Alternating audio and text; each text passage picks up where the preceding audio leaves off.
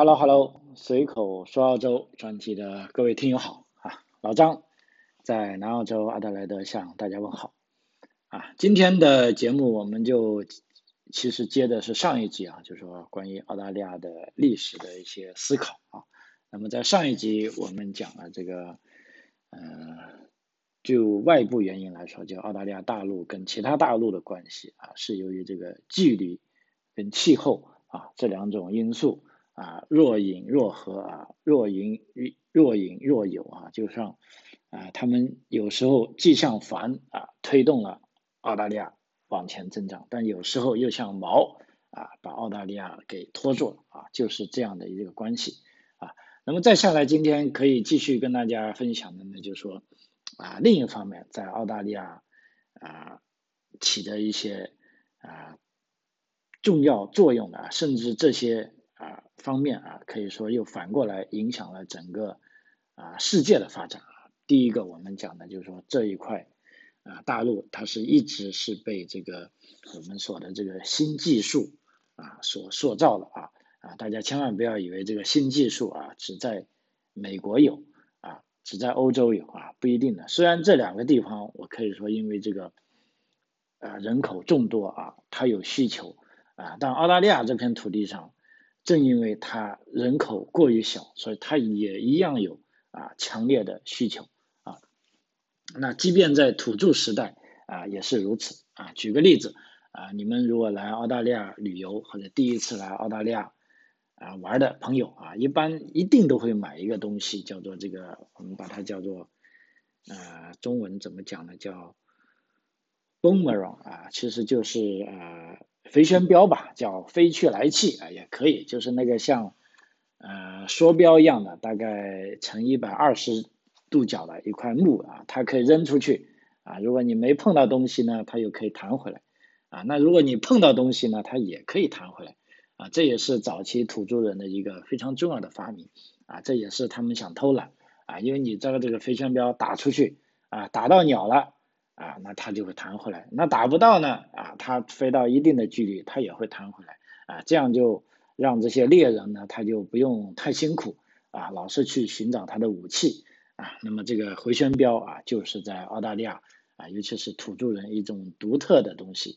啊。但这个我真的呃有有点费解啊，为什么相同一时代的在非洲啊没有发生呢？啊，在这个。啊，东亚没有发生的，在欧洲没有发生的，哪怕是在印度啊啊这些地方，为什么都没有发生？因为他们都需要打猎啊，为什么他们就不发明这个东西呢？啊，搞不懂啊。总而言之，那么作为一个证据，就是说澳大利亚大陆被新技术所塑造啊，那么在史前就已经是这样的啊。另外啊，欧洲移民来了之后呢，可以说是更热衷于使用。最新的这个发明来应对澳大利亚这种恶劣的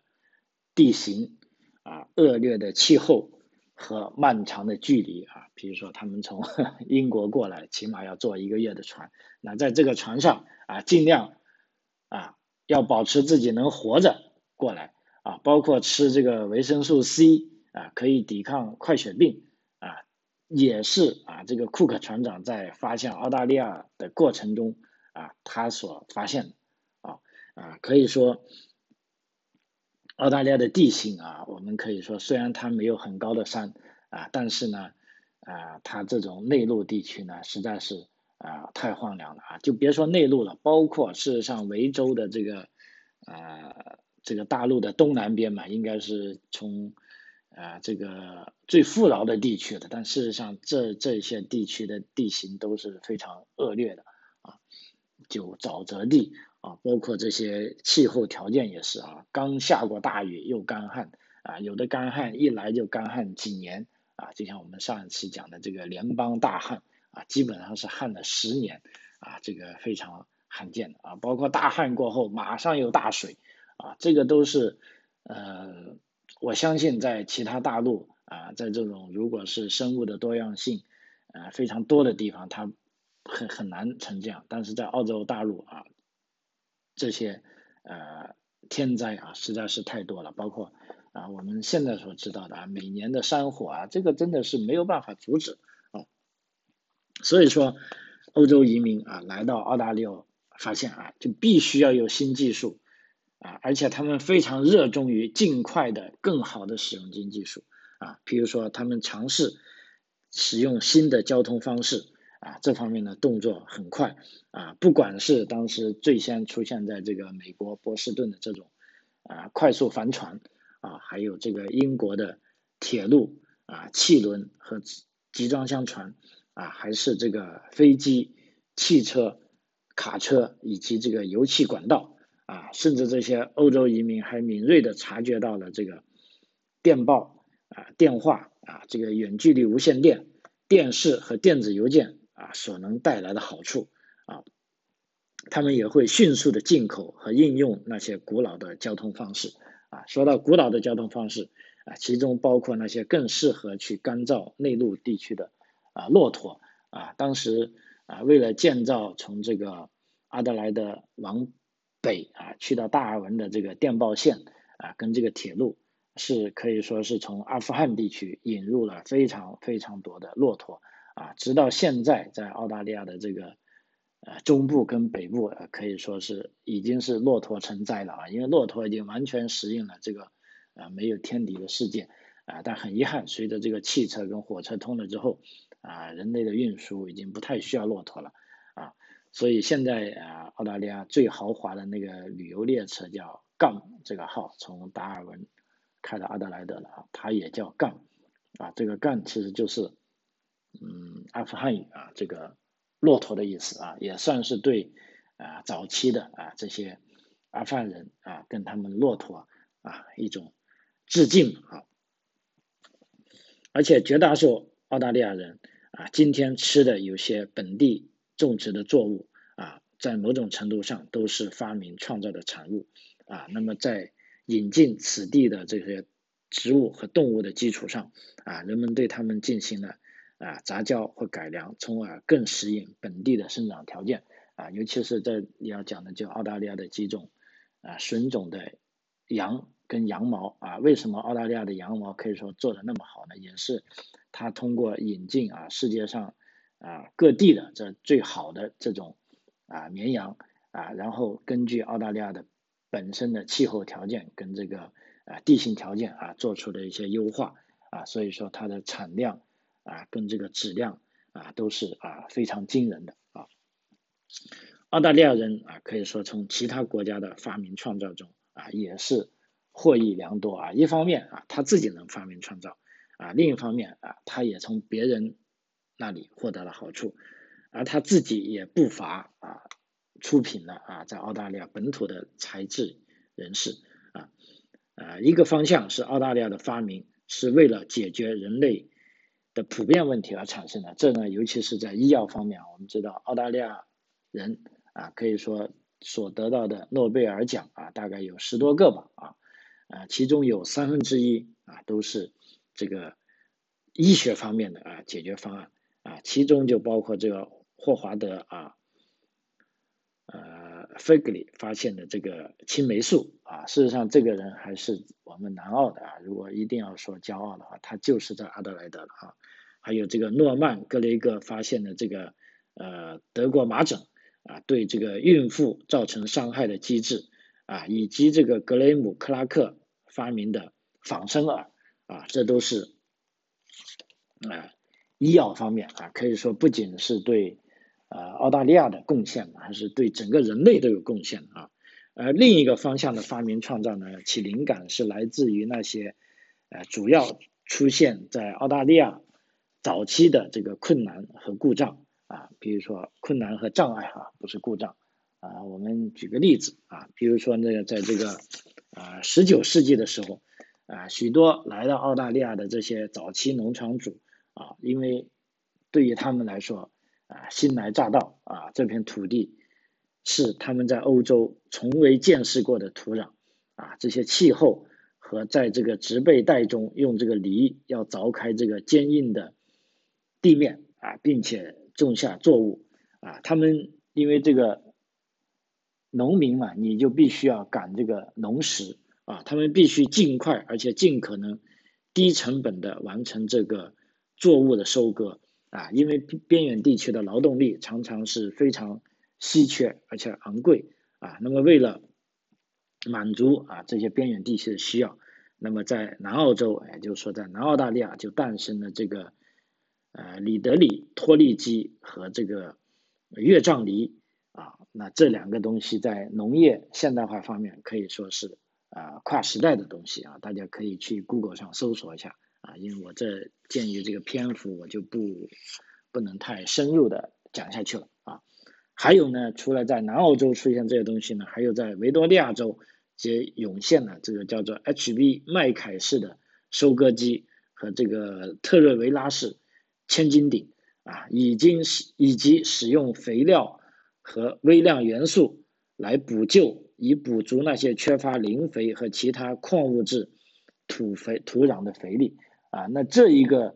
呃发明呢，无论它是观念和这个影响啊，都是非常深远的。比如说用非微量元素来施肥这种概念啊，目前啊在世界可以说在农业行业是广为流传了啊。所以有人啊就把澳大利亚称作为一座是包罗了啊各种各样土壤肥力不足情况的啊这个世界级的大博物馆。比如说你那块地啊怎么样怎么样，你缺什么，那么你相应的 在澳大利亚就一定能够找到啊这样的一块地啊，所以它是一个大博物馆。而事实上我们现在啊可以看见啊澳大利亚这个国家啊它的这个土地可以说是天然是缺乏磷肥的啊，但即便这样啊在这样的土地上啊那这些国土上依然是种植了绝大部分的。小麦，啊，这也是啊，这种发明创造，就像我刚才讲的，是有这个需求啊，怪不得人家说需求是第一生产力啊，你有了需求，就有人会去呃想办法啊，有了这个呃自由的思想啊，他们就可以去啊天马行空啊，一直到啊可以实现这个目标为止。这就是农业方面的呃创造啊，另一方面呢，还有不得不提呢，是在一个呃工业或者矿业方面的一项澳大利亚的发明创造啊，它最早呢是出现在呃，我想一下，应该是在一九零零年前后，针对当时的这个 Broken Hill 啊出现的这个严重的冶金难题而发明的浮选法啊，那么这里有两个。啊，词汇要跟大家解释一下，Broken Hill 可能很多人都不知道了啊，也不知道，其实它是一个地方名啊。但你如果不知道 Broken Hill 不要紧，因为它也是明日黄花了。但你一定不会不知道澳大利亚最大的矿业公司啊，这个 BHP 或者是必或必拓啊，可以说这个 Broken Hill 就是这两大矿业公司的爷爷啊。那么后来无论你是呃，BHP 还是比和比特啊，都是这个 Broken Hill 的啊其中一个孙子啊，可以这么说啊，Broken Hill 啊就有这么牛啊，它最早是应该是在内陆地区一个啊银矿起家的一个公司啊。那 Broken Hill 呢，它是这样的一个问题啊，这个叫做啊浮选法啊，因为这个问题的最初只不过是说如何处理那些富含这些新的复合矿石啊，但在处理这种复合矿石的过程中呢，它却定义了啊既有的美国和欧洲的选矿工艺啊。当时啊，可以说这个 Broken Hill 的员工和他的管理者啊，在墨尔本的一个啤酒商的啊帮助下啊，是以用了一种天才的方式啊，克服了这一难题啊。所以到最终啊，从这个无论是从这个俄罗斯的啊这个西伯利亚啊，到南美的这个安第斯山脉啊，几种不同版本的浮选法啊，可以说如今啊被用于生产大量的不同种类的矿物啊。那么这种浮选法为提高世界人民的生活水平啊所做出的贡献啊，几乎是无法估量的。啊但这种浮选法啊，真的就是最早是来自于澳大利亚啊，所以我们说澳大利亚，嗯，把它归纳为坐在矿车上的国家啊，也不为过啊。它不仅仅是坐在矿车上的国家，它还啊发明了啊这些矿车啊，我觉得这才是最重要的啊啊，所以说这个自然与人类之间的关系啊，其实也是澳大利亚历史中的一个持续的主题啊，因为人你要改造自然，那自然它必须给人类提出一系列的难题，而澳大利亚由于受到这个地理条件的影响啊，它无论离这个伦敦还是纽约都那么遥远，那么无助啊，所以这取决了很多时候啊，它必须要啊自己解决问题啊，所以这个技术则居于这个主题的啊核心之侧。当年土著居民和他们的那一代啊，是使用了简单的技术啊，有时候他们是成为了这个自然的啊征服者。啊，有时候也变成了这个自然的毁灭者啊，也就是说我们现在说的，它破坏了环境啊。在这个英国人啊这个殖民时代啊，其实就英国人到来之前哈啊，其实众多种类的动物便已经早已灭绝了啊，就并不能说澳大利亚啊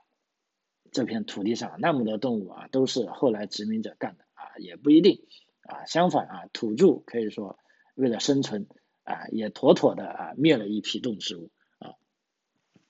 那么还有许多在第一批英国殖民者啊登陆后不久，其种群和数量便迅速下降到十分脆弱的水平啊。可以说，欧洲人啊来到澳大利亚啊，在这两百年中对自然所做出的改变啊，或许比土著居民占据这片大陆的五万年时间所做的改变。啊，还要多啊，这应该啊是一个事实啊。那么，譬如说灌溉平原啊，面临这个土壤盐化的打击啊，大片森林被砍伐殆尽啊，千沟万壑可以说饱受水土流失之患啊，过度的开垦和过度的放牧啊，这些田地呢被风一吹就是啊沙尘暴啊。其实澳洲的沙尘暴啊，真的是相当厉害，也相当惊人。的啊，那么我自己的经历就离阿德莱德可以说大概呃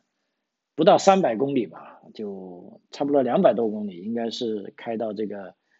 呃跟这个维州边边界的地方，一个叫 Riverland 啊河地地带啊。当年我们去那里露营啊，跟当地的人说啊，他们说下雨了，不过说下雨不用跑啊，他说你也不用伞，这些雨啊不是雨，就是下的是黄泥啊。结果我们真的是。嗯，当时没有听他的话，因为一感觉到下雨嘛，就跑到车里就开车，然后就打着雨刮器，开了一阵子，发现车根本开不了，因为那个尘呐都是沙，然后你碰上雨刮又有水啊，就变得泥泞啊，整个玻璃都弄得一塌糊涂，根本你就看不到视线，最后只好啊像他们所说的乖乖停在那里，或者你就停在有遮挡的树下，不要让你的车搞得太过分的脏啊，后来就。其实那个沙尘暴也就刮了十分钟的时间，啊，那么这一过，啊，太阳又露出来，但是我们的车跟帐篷啊，简直就像啊泥泞里泡出来的呀，哎呀，那个 印象给我感觉太深了哈。所以有人如果再跟我说澳洲就是阳光沙滩啊蓝天了，我真的要狠狠的顶他，我就说你真的没有 见过这个真正的。啊，澳大利亚啊，百分之八十的澳大利亚都是 outback 啊，这才是真正的澳大利亚啊，沿海地区啊，老实说呢，呃，可以说是另一种澳大利亚啊。所以说呢，这个啊，刚才讲的这种呃非常极端的气候啊，就导致了啊，包括家兔、狐狸、猫啊，以及这个土著居民。豢养的这个澳洲野犬啊，叫丁狗啊，他们被从其他地方的啊引进来了，用于改善日常生活或者解决偏远地区的问题啊。但这些 外来物种的到来呢，却成了本地动物和鸟类的强敌啊。比如说我们爱钓鱼的就道就知道，这个欧洲鲤鱼啊，可以说是祸害了所有澳大利亚内陆河流中的本地鱼类啊。这个欧洲鲤鱼其实跟亚洲鲤鱼啊，甚至跟中国的鲤鱼应该是同一种啊，我们都叫鲤鱼 cubs 啊，这种鲤鱼目前在澳大利亚呢会被定义为 pest 啊，叫做有害生物啊。怎么叫有害法呢？啊，一方面啊，政府每年要花大量的预算去研制一些鱼的毒剂啊，试试尝试把它们在水里杀死，但是你又不能杀死其他微生物，或者你只能杀死鲤鱼，你不能杀死其他鱼啊。另一方面，对于我们钓鱼的人说，我们钓到鲤鱼可以说是格杀勿论啊，不限尺寸啊，不限数量，而且你钓上来之后就不能扔回河里，你必须。把它拿走，或者是人道毁灭啊。总而言之，你不能把它放到河里啊，放到河里就 illegal 了啊。那么相对来说，其他的鱼，比如说 patch 啊这些啊鲫鱼啊一些鲈鱼啊一些 malco 啊这些就是保护品种的鱼啊。你钓上来之后，只能看它一眼，然后就放回去啊。所以真的是两重天啊！鲤鱼来到啊，彻底的占领了澳大利亚。澳大利亚现在想杀掉它啊，杀不完。啊，包括这个不仅仅是河里的鱼啊，包括兔子、狐狸啊，包括骆驼啊，这些所有外来的物种在澳大利亚都现在是风生水起活的，好像没有天敌，so 太爽了哈。呃，所以说这个呃，澳洲呢，它就是这么个生态系统啊，可以说是非常脆弱啊，也是非常啊薄弱的啊，所以。进入澳洲的朋友在这里，老张也顺便提醒一下你，就是说，呃，路过呃过了海关之后，还有最重要的其实是过这种啊生物的检疫检验啊。这方面呢，如果你不确定你的东西合不合适啊，我告诉你一个好办法啊，你就通通的申报啊，一定要申报啊。那申报了，他认为不合适，他就收走了。如果他你没有申报，他认为你拿进来了。那这个问题就大了啊！包括啊这段时间啊，澳大利亚啊担心来自这个亚洲的这个口蹄疫啊，现在就说据说已经停止了啊，来自这个东南亚地区，包括中国的这些啊肉类的啊进口啊，一律全部啊停止，而且对来自这些地方的人呢是啊加强检疫啊，所以这个啊朋友们在入境澳大利亚旅游的时候，一定要非常非常。详细的啊看这些啊检疫的这种制度啊，包括新西兰在内，因为这两个地方呢都是这个生态系统是比较脆弱的啊，所以它非常严格啊，严格到如果你不符合检疫规定呢，你可能没有进入澳大利亚啊就被驱逐出境了啊，严重到这种程度啊，最便宜的呢可能也会啊被警告啊，我旁边就有很多朋友收到过警告。啊，然后警告下来就是罚款了啊，这个罚款可不小啊，也是一大笔钱啊，所以千万不要做这种啊尝试啊，这种是非常糟糕的啊。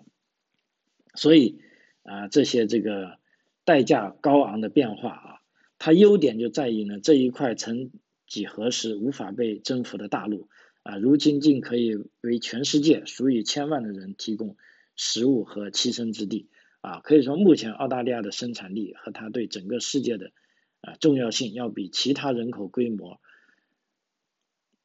而程度一致的城市要高得多。啊，被它喂饱生活在其他国土上的人，可以说要比他自己的国民要多得多。啊，例如在一个丰收的年度里啊，在澳大利亚这片土地上啊生产的粮食，可以说不仅能满足本国人的需要。而且还能供给超过大概九千万生活在彼此相隔万里的国度中啊，比如说埃及或者印度啊或者中国啊这些的地球人啊，澳大利亚还向海外的几亿人供应了他们所需要的啊铁矿石、煤、铁以及其他的纤维啊，可以说在过去的两百多年中啊，澳大利亚的成就之一是它让一块充满艰难困苦的大陆，在年产物资方面是以惊人的速度实现倍增，而世界的大部分地区啊都从中获益啊。于是我们又回到了啊之前那个难以解答的两难的问题上啊。那么在湿的这方面，我们得已经得到了澳大利亚这块土地，可以说啊产出了那么多啊，不仅是喂养了本地人啊，还喂养了造福了世界上其他人。啊，但是它的损失呢，我们也可以看到啊，是众多土著居民自一七八八年以来所蒙受的啊种种苦难啊。那么呃这时候呢，我们就要去思索了，你就说不要说站着说话不腰疼了，你吃着澳大利亚出口的粮食啊，你在责怪澳大利亚对土著人啊使用不人道的啊手段之后呢，你也要想起。啊，这其实是有得有失的啊。当然了，就目前澳大利亚政府啊，可以说啊，不仅仅是目前的，其实从二三十年以来哈，就落实这个土著人的这个权益法案啊，包括这一次最新的这个工党上台啊，在最新的一个预算案里呢，是专门拨款啊给这个土著委员会啊，就争取看能不能把这个土著的权益啊要写进宪法里去啊，因为修改宪法。啊，可不是开玩笑的，在澳大利亚啊，必须至少要有啊三分之二的人啊要全民投票啊要通过，而且每个州啊都要通过啊才能修改宪法。这个宪法啊可不是个小姑娘啊说改就改的，这个是不容易的啊。即便大家都认为啊土著人的权益啊非常重要啊，但是你依然要遵照啊这个宪法的原则啊，要达到了他的获得了修改他的权利的时候。啊，你才能去啊修改啊，这也就是说啊，总结了一下这个技术方面啊对澳大利亚的啊一些影响啊。另一方面呢，其实古老的澳大利亚和现在的澳大利亚一样，它还被这个所谓内陆地区所塑造啊。这个内陆地区呢，干脆我们后来给了一个专用的名词，叫做澳本。啊在那片占澳洲大陆超过一半面积啊宽广无垠的地域，可以说是干燥气候的产物。它也是将内陆地区与澳大利亚主要城市和港口隔开的漫长距离的产物。啊，即便内陆地区是这个湿润或者肥沃的，但它也会受到与世隔绝的影响。一直啊人烟稀少的内陆地区，连一个大的可以按照欧洲标准参照的城市的市镇都没有。也没有一个像美国的，例如这个科罗拉多啊，或者内华达或者加拿大的这个马尼托巴这样的内陆州啊。澳大利亚这些广阔的平原呢，是一直到啊一九一七年啊才被一条横贯东西的铁路所穿过，而直到二十世纪才有第一条纵贯南北的铁路。而在另一方面，在这里的平原和气候呢啊非常好，却是飞行的理想条件啊，从而成为了。大名鼎鼎的这个澳洲航空公司诞生之地啊，在这里给个 tips 大家，澳洲航空公司，我想大家都知道啊，Qantas 啊，Spirit of Australia 啊，啊，澳洲精神。但大家有没有想到这个 Qantas 这个呃，它之前的全名到底是什么呢？啊，我怀疑可能很少人知道啊。那么这里老张告诉你啊，这个 Qantas 其实最早其他就叫做它的全称是。昆士兰州和北部地区的啊航空协作会啊，其实因为澳洲时代太大了啊，当时在昆士兰州呢，因为阳光之州嘛，这个更利于飞行，所以早期呢这个公司它只开拓了是在澳洲大概呃四分之一的土地上啊，就觉得啊已经不已经大的不得了了。那直到后来全澳洲统一之后呢，啊它成为了这个澳洲的航空公司，就最早它的原名就是。昆士兰北部啊航空协作，类似这么一个组织啊，可以说是啊非常土、非常土的一个组织哈。呃，相对来说啊，尽管啊我们可以看英国跟爱尔兰都是狭小而拥挤的，但是澳大利亚却拥有几乎是无穷无尽的这个空间。本身这个叫内陆地区，这个 Outback 啊，O U T B A C T 啊。啊，最早呢，它是分开来写的，啊，它这个词是怎么样啊变成等于说澳大利亚英语里面的一个独有的词呢？啊，它本身是象征的一种空间感，啊，它最终见之于文字之前呢，啊，它应该是被大家以口头表达的方式啊口口相传，但是直到啊它正式成为一个单词啊出现在报纸上呢。啊，是当时我看一下，在一八六九年，啊，当时一份乡村报纸叫《哇嘎哇嘎广报报》广告报啊，这个哇嘎哇嘎其实也是一个啊非常著名的地方啊，它是呃新州的偏远地区啊。如果我们从南澳洲开车去新州呢，是一定会路过瓦嘎瓦嘎了啊。我那一年开车去悉尼啊，我就路过了瓦嘎瓦嘎，我还在那边停下来啊，这个加了一下油啊啊，感受了一个这个内陆小镇啊。所以说呢，这个 “all bad” 啊这个词呢，就是在 Wagga Wagga 广告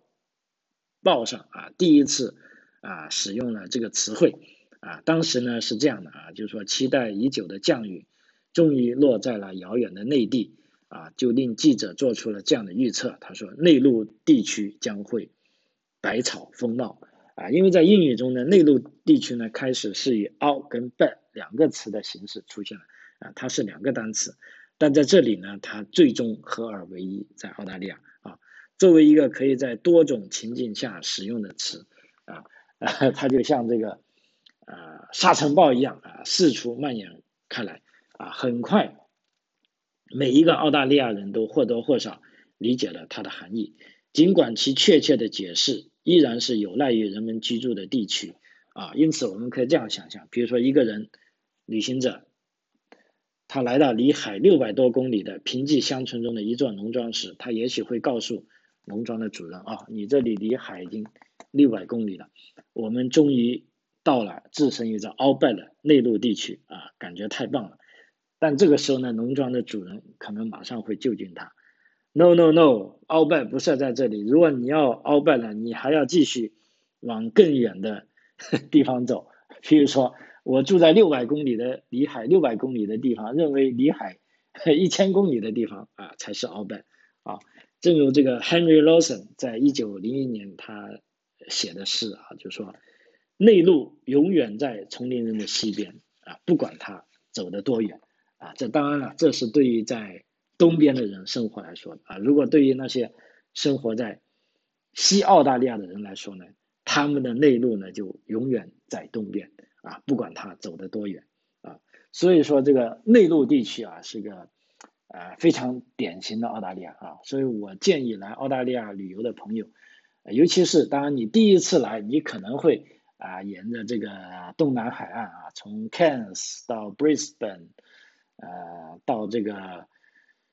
呃 Sydney 啊，然后再到 Melbourne，再到 Adelaide，你都是沿着这个东海岸。当然，这也够你走的了。甚至你都还没去到西澳，你再去西澳，你一两个月的时间没了啊。但我建议你，如果有机会，你第二次来呢，呃，一定要去丛林地带，要去内陆走一走啊。包括我觉得乌鲁鲁啊，也就是说，有些人把它叫做 Alice Lock 啊，英文的翻译啊，这些地方呢，其实可以说是更加能代表澳大利亚的这种地形跟气候啊。你只有来到了这些地方。你才能感受啊，当年的这些欧洲移民、这些殖民者来到澳大利亚啊，他们所遭受的啊种种啊遭遇啊，否则的话，你这个住在海边你是感觉不到的啊。所以内陆地区通常被视为这片国土既真实而又独特的一部分啊，它是传奇故事的开始。啊，譬如说这里诞生了这些内陆探险家，啊，斯特尔特啊和这个弗里斯特啊，还有汉南啊，还有在这里发现了卡尔古里的黄金啊，还有这个约翰福林的飞行医生也是在这里飞越大半个大陆为病患带去这个医疗照看啊，这个皇家飞行医生也是澳大利亚非常著名的一个啊慈善组织啊，它的总部你可能想不到它在哪里，它就在澳洲的。中心啊，Alice Spring，啊，从这个地方可以说到澳洲各个啊东南西北的距离都差不多了啊，因为在澳洲广袤的乡村地带呢，有的时候一个农场它离最近的医院或者医生都有五六百公里，如果这时候呢你用汽车去救护是不行的啊，都是依依赖的这些最大的慈善组织叫啊皇家飞行医生啊这些飞行员啊带着医生。啊，他们在农场上降落啊，如果有病人急需的话，就必须直接用飞机啊，把他们送到就近的大城市啊进行救治。因为那么远的澳办呢，单单靠汽车啊已经没有意义了啊。所以皇家飞行医生啊，在澳大利亚可以说是一个非常非常著名的，也是成就了无数啊农民的啊这个慈善组织啊，可以说是非常有名气的啊，每年他都会在啊各大城市举办活动啊来筹款啊。还有呢，这个澳大利亚最著名的一首啊叫做国民歌曲啊《丛林流浪》啊，这首歌曲呢也是当年差点入选澳大利亚国歌了啊，当然现在是这个更加高大上的这个可爱的澳大利亚啊作为国歌了啊啊，但是那个毕竟是更现代化的，但是《丛林流浪》啊，这个叫《w a s i n Matilda》，其实是更有澳大利亚啊风味的啊。如果有人问我，说老张，你想学一首什么样的澳大利亚歌曲能够代表澳大利亚呢？我就觉得你就应该学这首歌曲啊，它其中有个中文名呢，叫做啊《丛林流浪》啊，大家可以在 YouTube 上啊去搜索一下啊，真的非常有意义。包括有人专门做过解释啊，《丛林流浪》里面的每一个单词它的意义啊，如果你纯粹学英文的人，可能你看了那些单词，我估计。